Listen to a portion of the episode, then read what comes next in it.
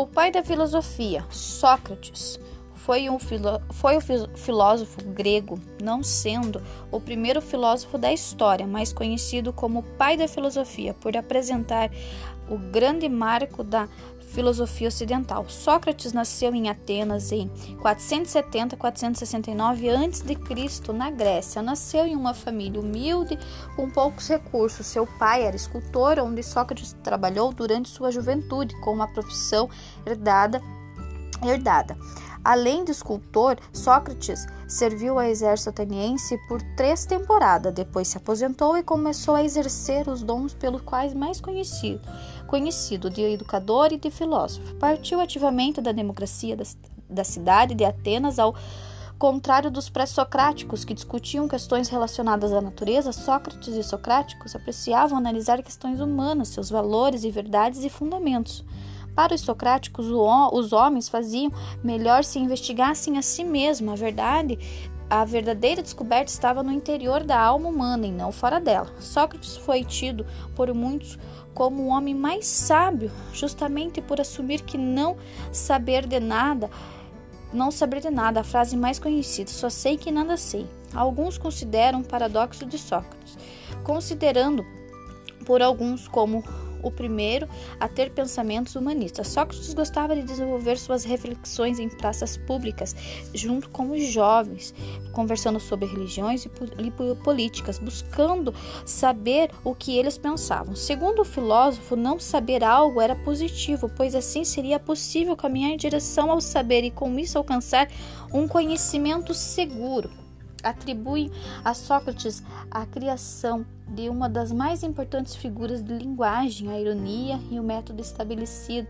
sem interrogar o interlocutor. Com uma série de perguntas até que a contradição surja, invalidando a suposição inicial, isso se gerando a maêutica não há registros e obras escritas por Sócrates, na qual à época havia dificuldades em guardar materiais escritos. Além disso, relatos apontam que ele também não gostava de escrever. Ele considerava a tradição oral mais importante. Sócrates confiou seus escritos aos seus discípulos. Isso significa que sabemos sobre Sócrates é em, em, em, é interveio de seus alunos. Sócrates morreu ao tomar veneno foi acusado de, de ser ateu, a ensinar os jovens a serem selvagens, a ser desrespeituoso e com isso corrompendo a juventude. Também foi acusado de ser contra a democracia por estimular as pessoas a pensar, questionar as regras e desenvolver o lado intelectual delas. O conselho da época de, órgão público democrático ateniense, condenou Sócrates à morte por ele não ter acreditado nos deuses da cidade. Sócrates disse que preferia a morte do que desmerecer a sua capacidade filosófica. Sócrates morreu com 70 anos. Outro grande, grande filósofo, René Descartes, do período moderno. René, René nasceu na antiga província de Touraine, hoje Descartes, na França, no dia 31 de março de 1596. Estudou num colégio jesuíta de 1607 a 1615.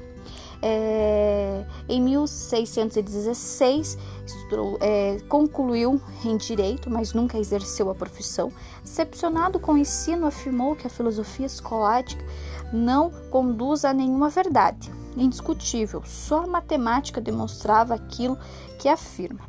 Em 1618, iniciou os estudos de matemática com o cientista holandês Isaac Beckman.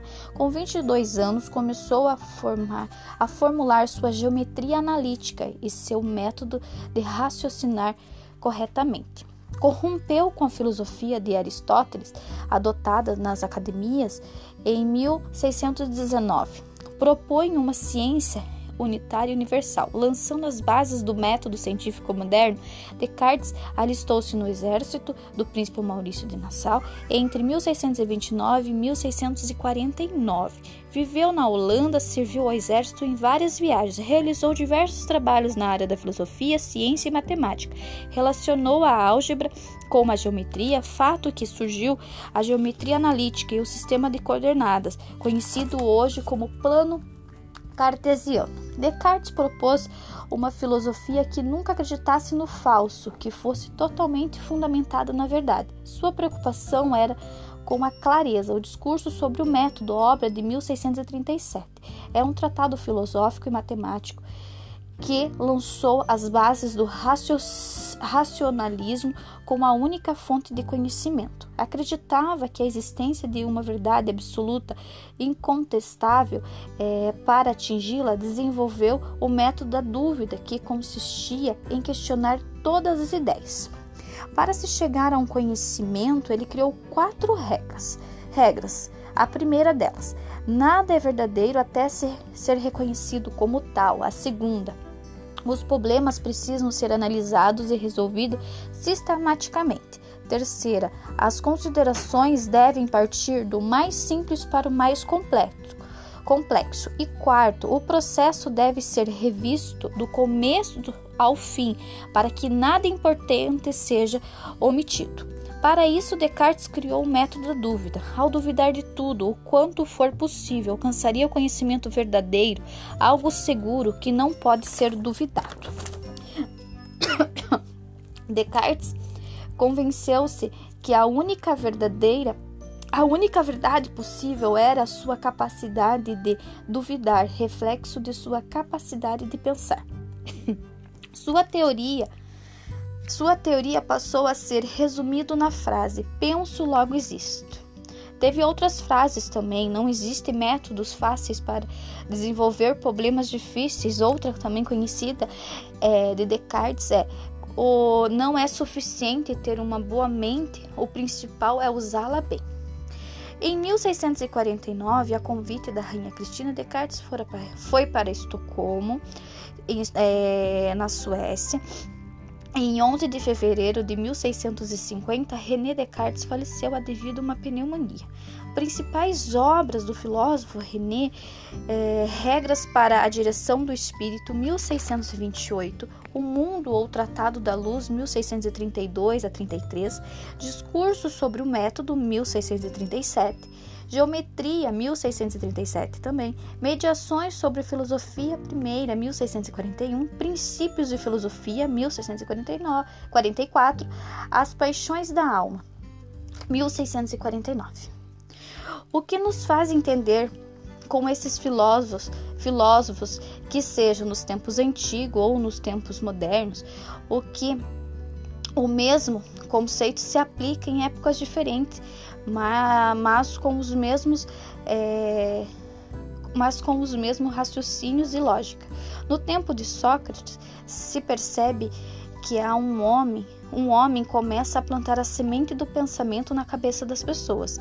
Já na época de Descartes, já começa a dúvida. Tudo isso juntando com os nossos dias nos, tra nos traduz que não sabemos de tudo e nem por isso somos ignorantes e que se duvidarmos das coisas de imediato nos traz mais, perspe mais perspectivas. A filosofia é um tipo de conhecimento, seja ele é, mitológico, científico, filosófico ou até mesmo religioso. Resumindo, filosofia tem mais questões do que soluções. Reflexões de Simone Pereira Ferreira e Priscila Cardoso.